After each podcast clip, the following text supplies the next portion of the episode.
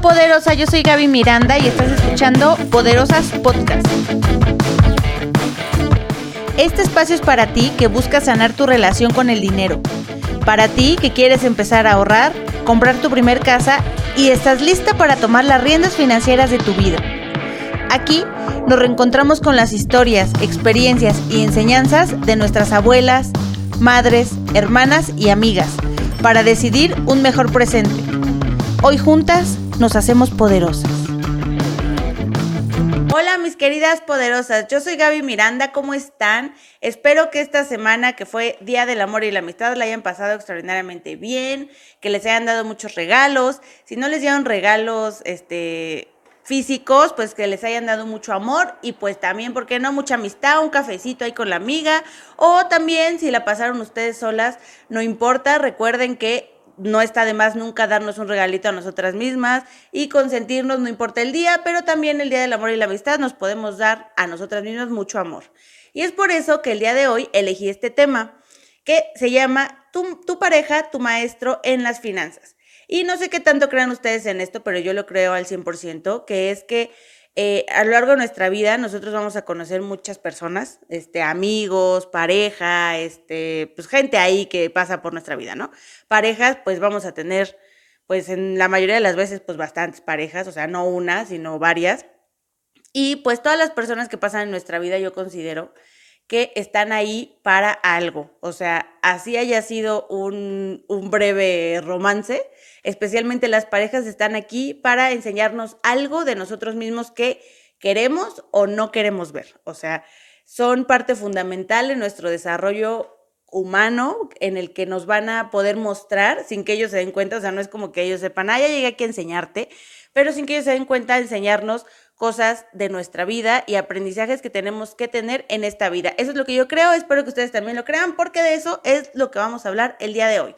Y para eso les voy a contar una historia que es algo que a mí me pasó y que ya he platicado con algunas personas y me han dicho, oye, no lo había pensado, pero pues pasa. O sea, sí es de verdad que esas cosas pasan, ¿no? Entonces, les voy a platicar este, esta historia que me pasó hace unos años en terapia, justamente eh, pues al poco tiempo que yo empecé a andar con el que ahora es mi esposo, con Poncho.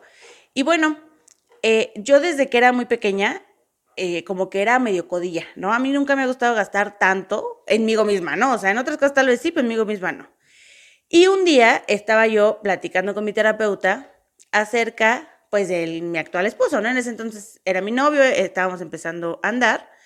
Y bueno, pues ya saben, yo le andaba platicando al terapeuta, pues, los, nuestros problemas de pareja, porque pues no se hagan, uno va al terapeuta a platicarle las cosas malas de la pareja, ¿no? O sea, nadie paga una terapia para decir, ay, ¿qué crees? Mi esposo es la cosa más hermosa, tierna, amorosa y padrísima del mundo. La realidad es que tendemos a ir a pareja para tratar de buscar, digo, a ir a pareja, ir al terapeuta para tratar de arreglar las cosas que sentimos que no están bien. Entonces, en ese momento yo estaba platicando acerca de la bilis que me hacía pasar este, mi, novio en ese entonces. Y pues mi molestia era que yo sentía que él era todo lo opuesto a mí en el tema financiero, o sea, me estresaba de sobremanera que él no tenía tanta importancia al inicio por pues por ahorrar o por no tener deudas o por arreglar temas financieros o que por la contabilidad, o sea, por cosas en las que yo siempre he sido así súper, súper aprensiva. Y pues eh, al inicio de las primeras veces que platicé con el terapeuta, como que él no le dio tanta importancia hasta que yo estuve ahí, jode, jode, es que ya me hizo enojar porque le dije que bla, y le dije que hay que ahorrar, y le dije que la deuda, y le dije que la tarjeta, y ya saben, seguramente a varios de ustedes también les ha pasado poderosas. Y entonces él me empezó a tomar en serio y dijo, mmm, aquí hay un detalle técnico, aquí hay un problema en esta relación. Y entonces él me empezó a preguntar varias cosas, ¿no? Muchísimas cosas. En una de esas preguntas me preguntó cómo había sido el tema financiero con mis parejas anteriores. Y yo, mm, meditando, lo dije, ah, ¿qué crees? Me acabo de dar cuenta que con todos he tenido el mismo problema. Todos han sido, le voy a llamar, muy relajados financieramente. Muy, hay que vivir la vida, no hay que presionarnos con el tema del dinero, vida solo hay una. Y pues yo siempre he estado loca, histérica del control del tema del dinero. Y me dijo, ah, mira, qué casualidad, acabamos de encontrar un patrón en tu vida, ¿no? Tú buscas parejas que tienen ese comportamiento. O sea, tú las atraes y tú las eliges. Por alguna razón. El, tema es, pues, cuál es la razón por la que los eliges así. Y pues igual en, digo, esto, esto ya al final no llevó una, no llevó una sesión de terapia, ¿no? O sea, es bueno mi, mi terapeuta, pero pues tampoco es este, tampoco es mago, ¿no? En varias terapias, pues estuvimos trabaja, tratando de trabajar este tema porque estaba causando un problema muy importante en mi relación. Este, y en una de esas, de esas terapias, después de que descubrimos que ese era uno de mis patrones, él me preguntó, oye, ¿y cómo es tu papá en el tema financiero? Y le dije, ah, no, bueno, mi papá nada que ver con estos güeyes, ¿no? O sea, con todos mis novios. Mi papá es súper ordenado en el tema financiero, él ahorra mucho, él es esa persona que le encanta decirte dónde comprar algo más barato y dónde, se la pasa buscando dónde siempre ahorrar dinero. Él no tiene nada que ver con esto, o sea, no hay que buscarle por ahí porque mi papá no es así, porque yo he escuchado que lo que buscamos es repetir patrones y no, no, no, no, no, mi papá es todo lo contrario. Y de repente, pues no me esperaba la siguiente pregunta, me preguntó, bueno, eso entiendo que te gusta de tu papá, lo dices muy, muy acá, ¿no? Muy presumidor, que tu papá es muy bueno en eso, administrando su dinero y la chingada. Ahora, la siguiente pregunta es, ¿qué no te gusta de tu papá? Y yo no la esperaba y dije, ah, mira, no venía preparada. Pero bueno, mi papá es una persona que pues está creado como antes y es como, como un macho alfa lomo plateado de antes y pues es un poco necio y firme en sus opiniones y de alguna manera hasta algo agresivo, ¿no? Es, es, es muy, este, pues muy como los de antes. Y eso no me gusta. Y entonces me preguntó, y bueno, vamos a trasladarlo ahora a tu actual pareja, a Poncho. Poncho, tú eh, describirías a Poncho así, como un macho alfa, lomo plateado, necio en sus opiniones, y agresivo, y así con una personalidad así. Y le dije, no, o sea, ahí todo lo contrario. Poncho es, la, es una persona que no le gusta el conflicto, es una persona bastante relajada en ese aspecto, no le gusta la agresión, no le gusta el confrontamiento, es todo lo opuesto. Y pues ahí vi una risilla y maliciosa del terapeuta y me dijo, pues mira, básicamente cuando nosotros somos pequeños codificamos cosas de nuestros papás, para bien y para mal, de tu mamá y de tu papá. Siempre hay una, o sea, vas a tener de ambos, pero siempre se tiende a que tu opuesto te aporte más cosas, ¿no? O sea, tu opuesto, en este caso mi papá. Eh, y nosotros, en, al momento de codificarlo y de y de crecer, casi siempre vamos a espejear o a replicar las cosas que hicieron o hacen nuestros papás. Entonces, así más claro, cuando gana en tu sensación con tu papá o con tu mamá, lo que más te gusta de esa persona es decir, la cosa que te gusta te, te hace sentir mucho mejor que la cosa que no te gusta de tu papá o de tu mamá, vas a tratar de replicar, volver a tener esa sensación y entonces vas a buscar una pareja que haga exactamente lo mismo que hacía tu papá o tu mamá para que tú puedas replicar esa sensación, ¿no? Ahora, al contrario, cuando a ti te pesa más lo que no te gusta de tu papá o de tu mamá respecto a lo que te gusta, vas a tratar de buscar exactamente el opuesto. Entonces, en resumen, para no hacerles esta historia larguísima, lo que me dijo es, tú estás buscando, o sea, tú buscas hombres de este tipo porque estás buscando no, no, no atraer esta sensación de, que te genera tu papá de eres un, de, un macho alfa lomo plateado. Tú no quieres esa sensación que te transmite tu papá, aunque te guste la parte financiera de tu papá, te pesa más la sensación de no querer esa sensación que te, que te transmite tu papá cuando él se comporta de esa manera. Y es por eso que todas tus relaciones han sido así. Lo que tienes que entender es que lo que te gusta de tu papá, en este caso que es el tema financiero, viene íntimamente ligado con lo que no te gusta, que es que es muy firme en sus decisiones y muy macho alfa lomo plateado. Tu papá no podría ser ordenado financieramente si no fuera un macho alfa lomo plateado, porque él creció con todo su contexto, esa cosa que te gusta se generó de todas las partes que él vivió. Entonces, cuando tú buscas una pareja, no es posible que tú tengas las dos cosas, que digas, ah, no manches, pero pues obviamente yo necesito un güey que sea pues bien ordenado en las finanzas y que sea lo opuesto a mi papá, porque así no funciona la vida y así no escogemos pareja. Entonces lo que tienes que entender es por qué elegiste esa pareja, o sea, ¿qué prefieres tener? Porque las dos cosas no se van a tener, o sea, tu pareja puede, puede mejorar en el tema financiero si está dispuesto, puede tratar de buscar los lineamientos, pero a él le pasa lo mismo. Él tiene una personalidad por la construcción de varias cosas y él puede ser muy relajado en unas cosas y entonces eso se traslada también al tema financiero. Espero haberme explicado con toda mi historia, pero eh, el aprendizaje que me dejó el, esta, esta experiencia que tardó, pues fue un proceso largo, me hizo meditar muchas cosas y lo he platicado con algunas amigas, con algunas personas. Y realmente cuando te pones a hacer un análisis y ya, digo, las que han tomado terapia eh, tal vez lo saben, que, que, pues nosotros reflejamos mucho de nuestros papás a través de nuestra pareja, pero nunca nos ponemos a pensar en el tema financiero, qué estamos reflejando.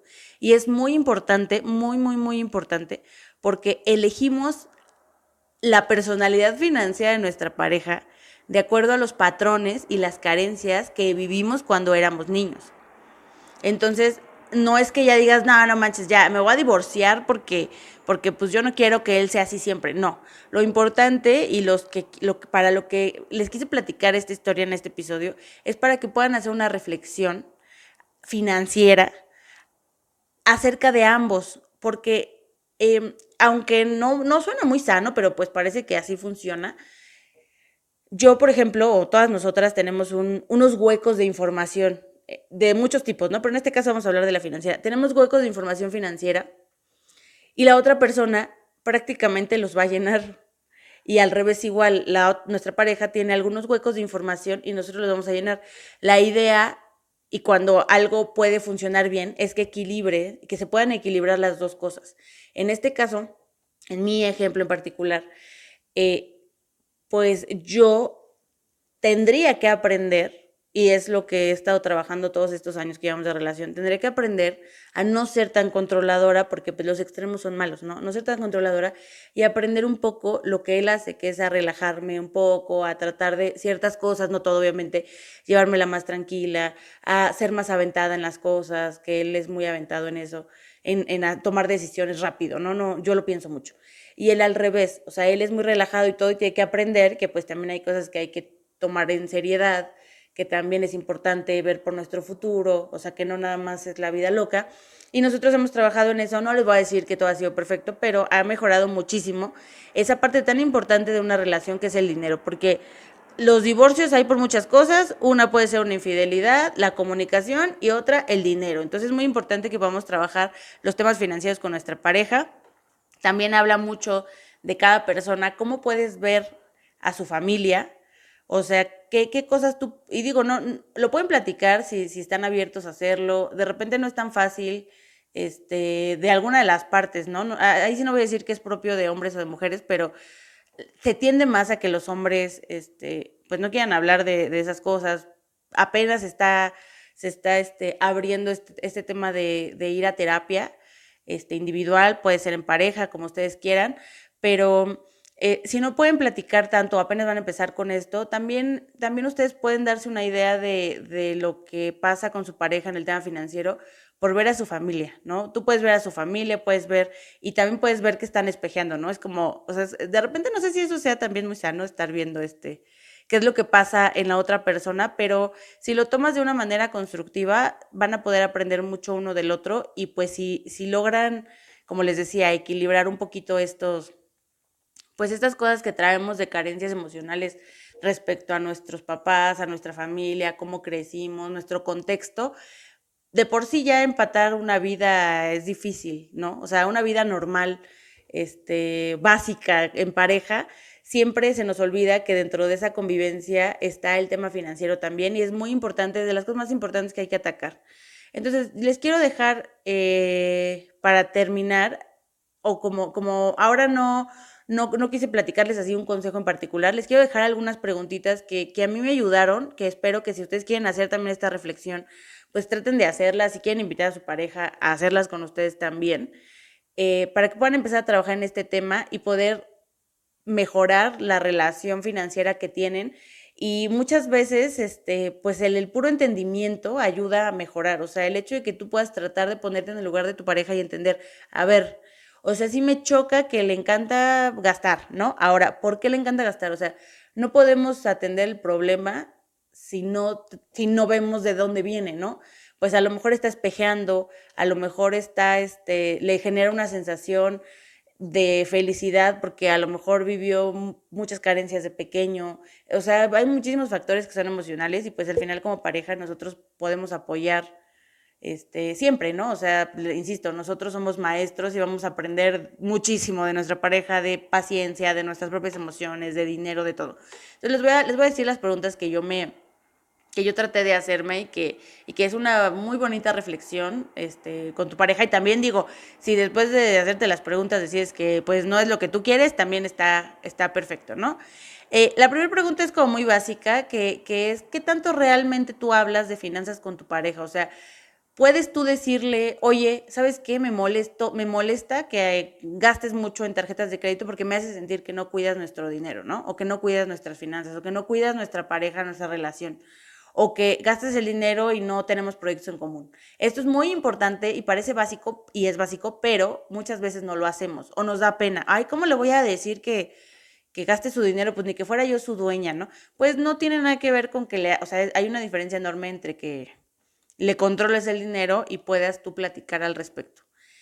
Eh, la siguiente es una cosa súper, súper importante que es si tú analizas todos los comportamientos financieros de tu pareja, ¿qué admiras de esos comportamientos financieros? En mi caso, yo admiro mucho la manera en que mi esposo es aventado. O sea, él, a lo mejor se le da miedo, pero le vale, se lo aguanta y decide cosas y esas cosas bien enfocadas pueden traer muchos logros buenos, ¿no? Este, y la siguiente, pues es justamente en esos comportamientos financieros, ¿qué son las cosas que te molestan financieramente de tu pareja? Ahora, ya que tú criticaste a tu pareja y decidiste qué cosas te gustaban, ahora te toca a ti. ¿Qué crees que, que si tú estuvieras del otro lado, qué crees que tu pareja podría admirar de ti en el tema financiero? Soy muy ordenada, soy muy aventada, soy buena administrando, no sé, lo que tú veas en ti.